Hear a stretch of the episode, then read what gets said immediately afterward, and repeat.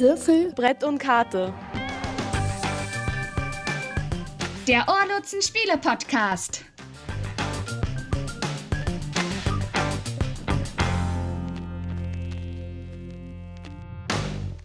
Hallo und herzlich willkommen zur dritten Folge von Würfel, Brett und Karte. Ich bin Ina und mit dabei ist außerdem Adelina und Yuan Heute im Gepäck haben wir ein Interview und auch wieder eine Spielvorstellung. Ein Bekannter von einem unserer Gruppenleiter arbeitet momentan an einem Spiel mit dem Namen Thors Cliff. In dem Spiel geht es, wie der Name schon vermuten lässt, um Wikinger und nordische Götter. Der Spielautor heißt Timo Z. Er hat Lehramt studiert, ist Grafikdesigner und hat vor zwei Jahren angefangen, Thors Cliff zu entwickeln. Ina hat ihn interviewt und er hat uns ganz viel über das Entwickeln eines Spiels erzählt. Das Spiel ist inzwischen fast fertig und der Spieleautor versucht momentan über Crowdfunding genug Geld zu sammeln, um das Spiel bei einem Verlag veröffentlichen lassen zu können. Wenn ihr Timo Z dabei unterstützen möchtet, die Entwicklung seines Spiels abzuschließen, dann könnt ihr dies unter www.timoz.de tun. Und jetzt gibt es natürlich das sehr interessante Interview für euch.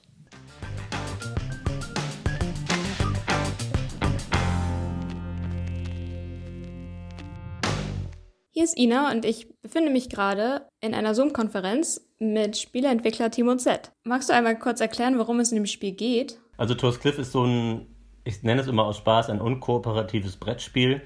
In dem Spiel geht es darum, man befindet sich auf einer Insel im Nordmeer zur Wikingerzeit und es geht jetzt darum, dass die Wikinger-Häuptlinge auf diese Insel kommen, weil sie was Spannendes gehört haben. Auf dieser Insel soll ein Kind geboren sein, was die Tochter eines Gottes ist, also des Donnergottes Thor. Und die Wikinger kommen jetzt da zusammen, um ja, dieser Gottheit zu huldigen und bringen ihr kleine Bernsteine, die sie an den Stränden finden. Genau, das Spannende ist jetzt, dass natürlich die Wikinger alle gerne selber diejenigen sein wollen, die als erstes und am besten dem Kind diese Bernsteine gebracht haben und aus diesem eigentlich sehr friedlichen, liebevollen Ansatz heraus entbrennt dann eine wilde Schlacht darum, wer möglichst schnell die Bernsteine zu diesem heiligen Kind gebracht hat. Das ist so die Story, die dahinter steht. Das klingt richtig interessant. Wo stehst du gerade im Entwicklungsprozess? Das Spiel ist so zu 90 Prozent fertig. Ich habe ja eben 30 Spiele auch schon quasi vor einem Jahr verkauft und dann selber hergestellt und die auch schon ja einfach unter, unter Freunden und Interessierten eben so dann verkauft. Das heißt, das Spiel gibt es quasi jetzt in einer ganz kleinen Auflage schon und wird eben auch schon gespielt.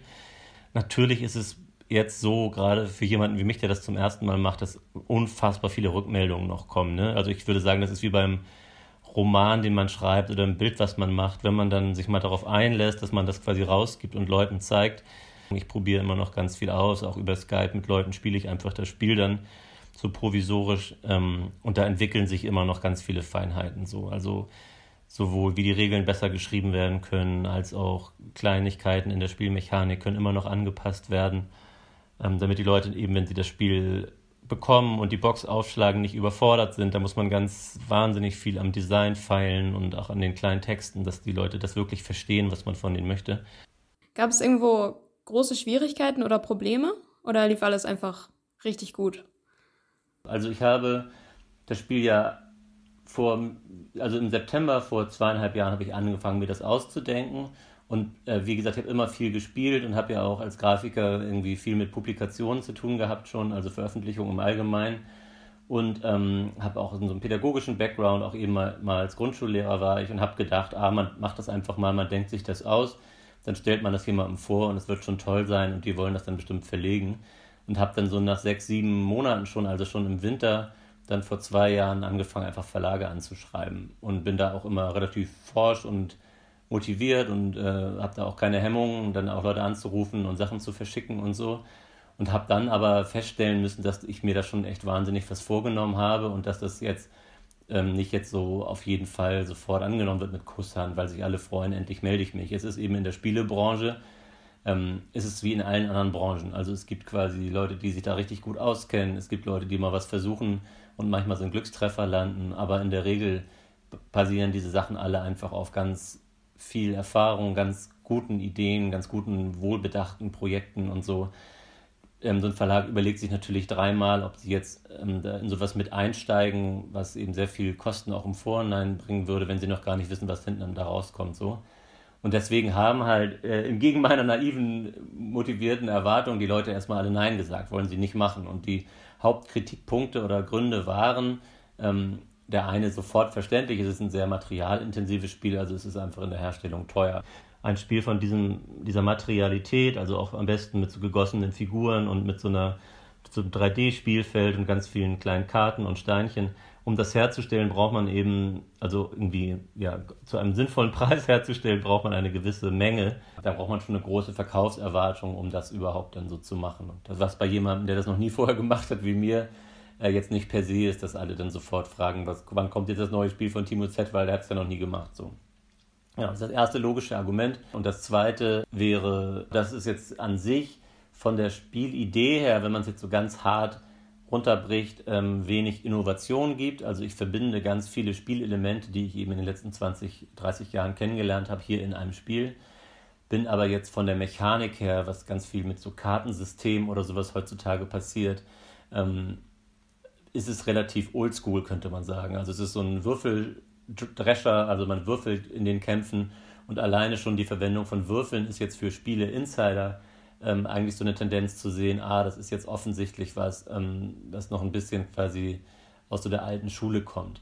Das ist jetzt aus meiner Sicht überhaupt kein Problem, äh, dass es so ist. Das Spiel funktioniert so, wie es ist, gut und es macht vielen Leuten wahnsinnig viel Spaß und da stört sich auch keiner dran, dass man würfelt aber das ist quasi auch aus Verlagssicht ein Grund zu sagen, das ist jetzt kein ganz top modernes Spiel, wo man eben eher versucht, so ein bisschen äh, gewitztere Mechaniken zu finden über irgendwelche, ja genau, Kartenziehsysteme, Deckbuilding oder so.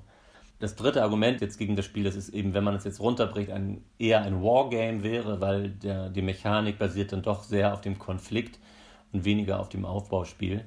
Und ähm, auch das ist jetzt was, was deutsche Verlage in der Regel eigentlich weniger machen, aus, teilweise aus moralischer Sicht, aber auch ja, ähm, ja, also vom Anspruch des Verlags her versuchen die eher Koop-Spiele zu machen oder eben eher Strategiespiele, die eher einen Schwerpunkt auf Aufbau haben. Was ich ja äh, absichtlich quasi nicht machen wollte. Ich wollte ja gerne ein, was mir im Nachhinein aber erst so genannt wurde, dass es so heißt, ich wollte ja gerne ein unkooperatives Spiel machen, wo man sich so richtig gegenseitig ärgern kann. Ja, das sind die drei großen Gegenargumente gegen das Spiel gewesen von den Verlagen, die ich auch alle gut nachvollziehen kann. Aus den Gründen habe ich dann, ich war auch vor anderthalb Jahren auf einer Spielemesse in Göttingen, das war sehr cool und interessant für mich, da habe ich quasi mein Spiel vorgestellt. Ich habe mir so einen Tisch gemietet, wo ich dann da saß mit meinem Tisch und um mich herum saßen 50 andere Spieleautoren, das war noch vor Corona. Und dann gab es so richtig Scouts von Ravensburger und von Kosmos und so, die rumgegangen sind und sich wirklich Zeit genommen haben, sich die Ideen erklären zu lassen. Das war irgendwie, finde ich, toll, voll nahbar, so nah an die Verlage ranzukommen. Aber auch da habe ich dann eben diese drei Hauptgegenargumente eigentlich so bekommen. Genau. Das war das, was ich vorher alles gemacht habe. Und dann irgendwann habe ich gesagt, okay, ich produziere es jetzt einfach mal für Freunde.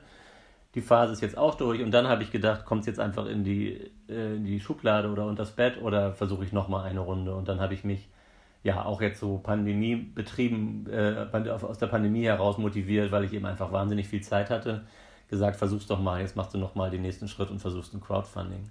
So ein Crowdfunding, wie läuft das ab?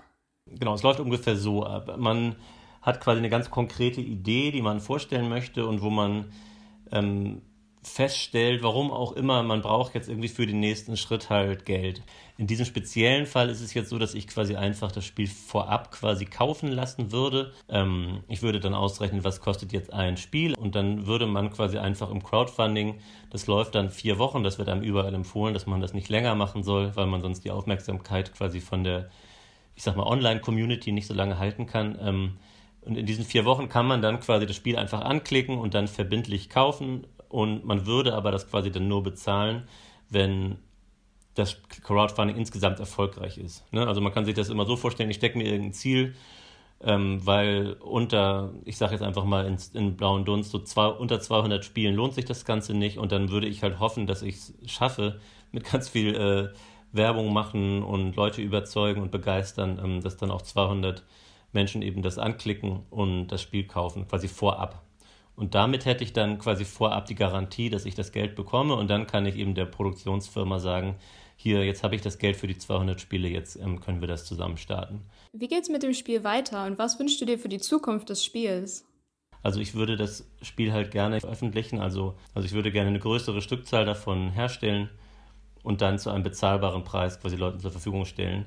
Und da wünsche ich mir ganz konkret, eigentlich, wenn ich es jetzt wünschen dürfte, ähm, dass das Crowdfunding halt funktioniert, dass ganz viele Leute ähm, über diese Plattform, über Kickstarter das dann mitbekommen, dass ich das Spiel gemacht habe ähm, und dass es dann angenommen wird, dass die Leute das gerne spielen und eben eben ja so viele Stück davon bestellen und kaufen, dass es für mich überhaupt eben wie sinnvoll ist, das zu machen. Ja. Okay. Vielen Dank für das Interview.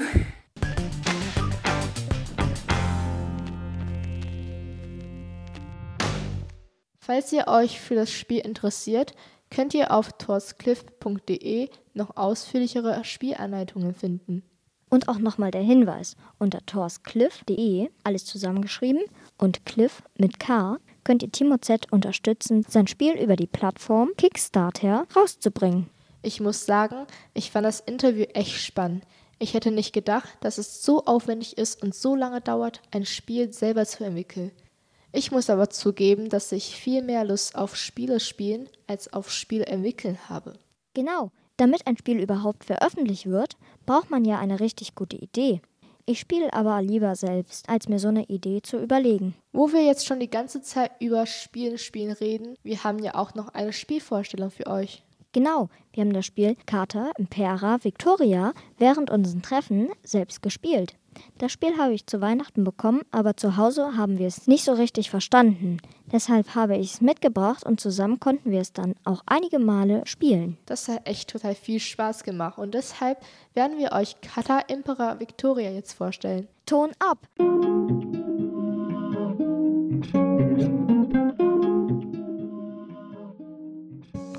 Karte Impera Victoria ist ein Kartenspiel für zwei bis vier SpielerInnen ab 8 Jahre und dauert zwischen 20 bis 40 Minuten. Hier diese unterschiedlichen Karten sind alle mit einem anderen Symbol oder mit einer anderen Zahl versehen. Und das sollen Zeitalter sein. Ziel des Spiels ist es, einen Staat aufzubauen. Ein Staat besteht in diesem Fall aus dem Bereich Kultur, Wissenschaft, Wirtschaft, Militär, Religion und Utopia. Man muss geschickt seine Karten ausspielen und als erster sieben oder acht Karten eines Bereiches sammeln. Wer das als erster schafft, hat gewonnen. Die Karten haben Effekte. Damit kann man MitspielerInnen ziemlich unter Druck setzen. Sie zum Beispiel blockieren oder ihre Karten tauschen lassen. Das können die anderen mit einem selbst natürlich auch machen. Also aufgepasst. Mhm. Ich will jetzt auch mal was richtig Lustiges machen. Wie viele Handkarten hast du? Ich habe eins, zwei, drei, vier, fünf. Ja, dann mache ich das mit Flo. Also ich nehme einmal alle Handkarten von dir und gebe dir dieselbe Anzahl. Oh nein! Das hättest du gerne, Mathilda. Das hättest du gerne Mir gefällt das Spiel, weil es schön bunt und spannend ist. Aber es gefällt mir nicht so gut, dass die Anleitung ein bisschen unverständlich geschrieben ist. Ich fand es sehr cool an dem Spiel, dass man so wenig Material hatte und es trotzdem so ein ziemlich kompliziertes und komplexes Spiel war. Aber es gab jetzt nicht irgendwie so ein riesiges Spielbrett mit ganz vielen Spielfiguren, sondern eigentlich nur die Karten. Und ich mag eh solche Spiele, wo man sich selber eine eigene Stadt oder wie in diesem Fall einen eigenen Staat aufbaut und dass da immer so ein bisschen Konkurrenzkampf ist. Und in dem einen Punkt mit der Spielanleitung gebe ich Johannes recht, die war wirklich ein bisschen schwer zu verstehen und ziemlich kompliziert formuliert. Da muss man echt zweimal oder sogar dreimal drüber lesen, bis man es wirklich versteht. Aber wenn man es dann verstanden hat, dann ist es eigentlich gar nicht mehr so schwer. Also man muss auf jeden Fall ein bisschen Zeit mitbringen, um das erstmal so zu verstehen. Und nach ein paar Malen braucht man dann nicht mehr so viel Zeit. Dann hat man auch wirklich in 20 Minuten einmal eine richtig coole Runde Gesellschaftsspiel gespielt. Das war ein super Spiel. Hat Spaß gemacht. Mir auch. Ina, wir haben uns gefragt, was anderen Leuten wohl beim Spielen Spaß macht. Genau. Wir haben Mikro- und Aufnahmegerät eingepackt und uns bei ein paar Leuten in Ostdorf umgehört. Sind es eher die Klassiker wie Monopoly oder vielleicht Geheimtipps, von denen wir noch nie gehört haben? Oder einfach gar kein Spiel. Sowas soll es ja auch geben. Die Antworten dazu hört ihr jetzt.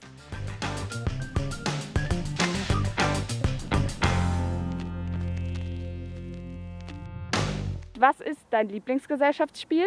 Uno, weil da braucht man ja auch ein bisschen Zeit und muss über ganz genau überlegen. Also ich habe schon mal ähm, Skippo gespielt oder Phase 10, das spiele ich gerne. Also zurzeit spiele ich Halligalli und äh, Uno. Finde ich aber lustig, mit meinen Freunden zu spielen. Also ja, ich spiele auch mit meinen Freunden immer Fußball und so spiele ich Mensch ärger dich nicht. Ja, Phase 10. Das ist ein Kartenspiel, was ähnlich wie Romy oder Kanaster ist, aber da werden die äh, Karten, die man rauslegen muss, vorgegeben. Warum gefällt Ihnen Phase 10 so? Naja, weil es äh, ein bisschen anspruchsvoller ist, dadurch, dass man nicht unbedingt immer die Karten bekommt, die man gerade braucht. Na, bei Romy oder Kanaster, da kann man das suchen, was man gerne hätte. Da muss ich das suchen, was die gerne hätten. Hast du in der Corona-Zeit viel gespielt? Äh, geht so, also wir waren eigentlich auf Fußballspielen. Ja, Rätsel. Was gefällt dir so an Rätsel? So Länder und so Städte so zu finden. Leider nicht, da hatte ich zu wenig äh, Kontakte, weil ähm, die meisten, die ich kenne, hochgradig krank sind und von daher äh, war es dann etwas schwierig. Na, ein bisschen Karten haben wir gespielt. Danke. Gern geschehen.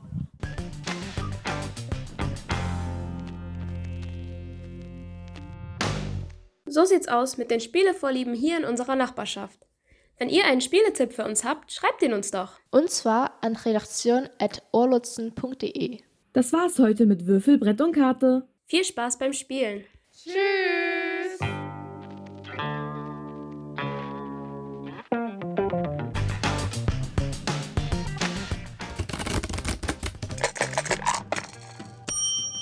Würfel, Brett und Karte. Der Ohrlutzen Spiele Podcast.